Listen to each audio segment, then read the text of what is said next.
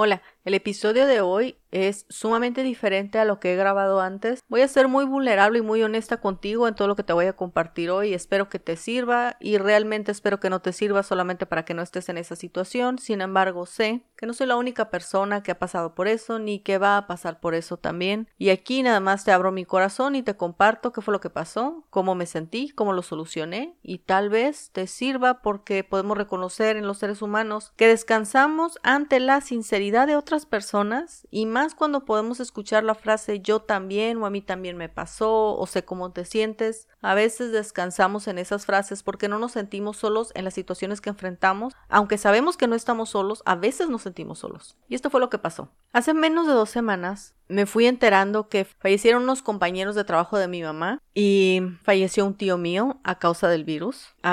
fue muy difícil y además otras cosas, ¿no? Ves las noticias y te alteras, no regresa a la normalidad y eso incomoda un poco, tenernos que ajustar, etc. De repente empecé a sentir los síntomas de la ansiedad, ¿sabes? Dolor de pecho, sentir que todo estaba fuera de control, sentir que a Dios mismo todo se le había salido de control, sin tener un lugar donde yo pudiera descansar. Sentía que mi mente estaba como intentando calmarse, pero mi cuerpo seguía reaccionando al estrés. Mira, eran muchas cosas. Estaba yo sumamente alterada y estaba preocupada. Si has no sé cuánto tiempo tengas de conocerme. Por los episodios número 100 cuento mi historia y hablo y ahí hablo de que yo padecía agorafobia, fobia social, ansiedad, entonces, todo eso tomó muchos años de mi vida. Entonces, el momento en el que veo ciertos síntomas, ahora estaba yo con esa aflicción. Tenía yo una extrema preocupación por todo lo que estaba pasando y no encontraba una salida en donde todo pudiera salir bien. Lo que hice fue lo siguiente. Primero, e, eso, e, este episodio todo dramático y agobiante y estresante y preocupante duró más o menos una semana. Bien, cada quien ha desarrollado a lo largo del tiempo, reconozcámoslos, nuestras herramientas para salir adelante dependiendo a la situación en la que te enfrentes. Y lo que yo hice fue primero ver qué tipo de cosas estaba comiendo, ver si podía ser biología, podía ser química, me hace falta alguna vitamina, tengo deficiencia de una vitamina que puede estar ocasionando tanta inquietud.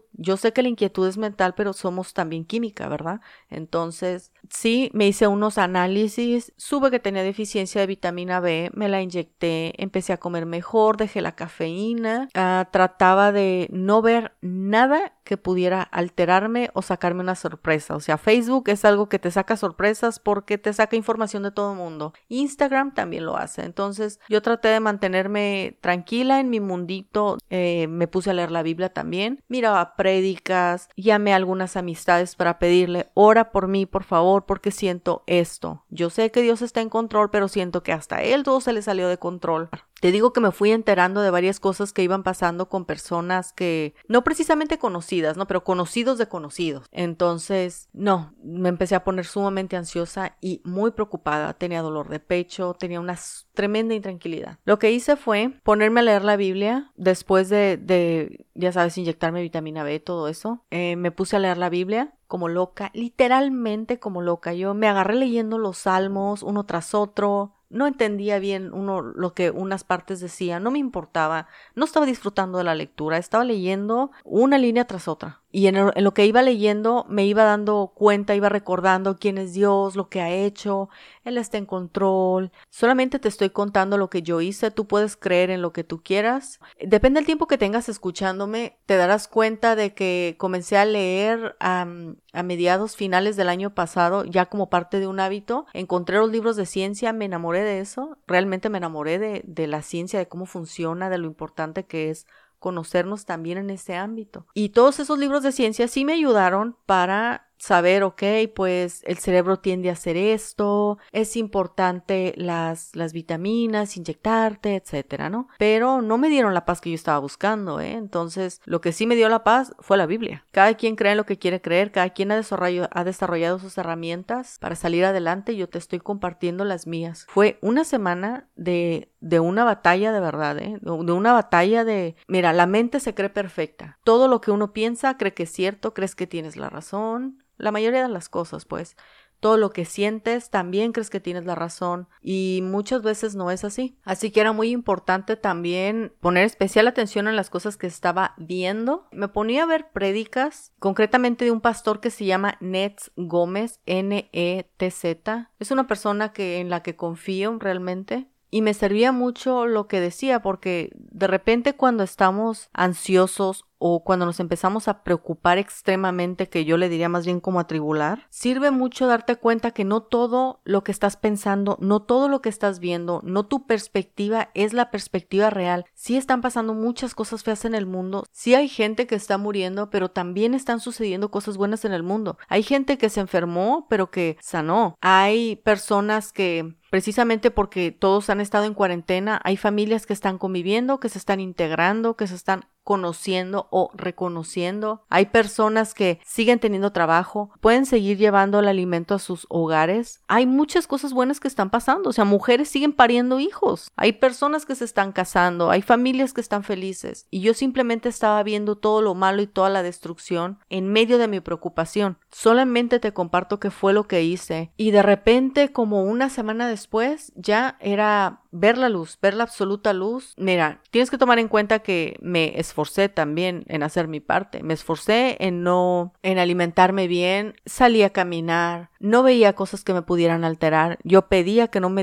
no me dieran noticias que me podían alterar. Me ponía a leer la Biblia y sobre todo decidí creerle a Dios que Él seguía en control. Fue una decisión. ¿Y por qué te lo digo de esta forma? No sé si ya te diste cuenta, pero en muchos episodios he hablado que a mí me gusta leer la Biblia. O sea, me gusta leer la Biblia, me gusta la plataforma de la cual gozo teniendo la paz de Dios en mi vida. Y aunque me sé salvos de memoria, para mí era un poco extraño cómo podía yo pensar que Dios todo se le había salido de control si soy una persona que lee la Biblia y voy a los servicios y miro prédicas. ¿Cómo es posible que de haber confiado en Él pasara a dudar? ¿Cómo es posible? Pues no sé, pero sucedió.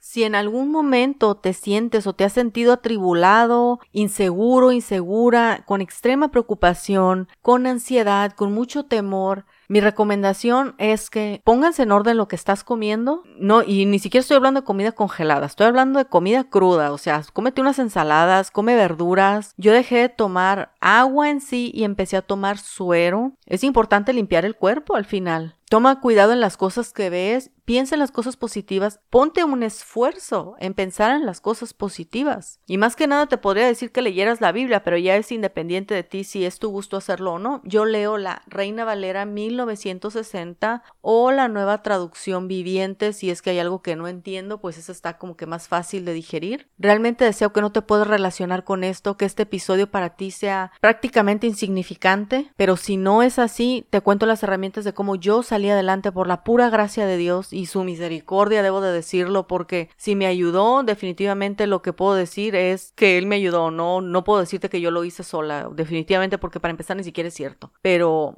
siempre tenemos que buscar salir adelante. Noto que me ha costado un poco de trabajo adaptarme a esta normalidad que ya todos estamos cansados de escuchar esa palabra, pero hay que hacer un esfuerzo, hay que encontrar, así como el agua encuentra siempre una forma de salir en las grietas, por ejemplo, también nosotros tenemos que encontrar una forma de, de salir en una vida que nos agrade, de forma optimista y de forma segura. Hay que adaptarnos positivamente a todos los cambios, hay que hacer un esfuerzo. Deseo que tengas un excelente día y te mando muchísimas bendiciones porque me siento muy feliz el día de hoy.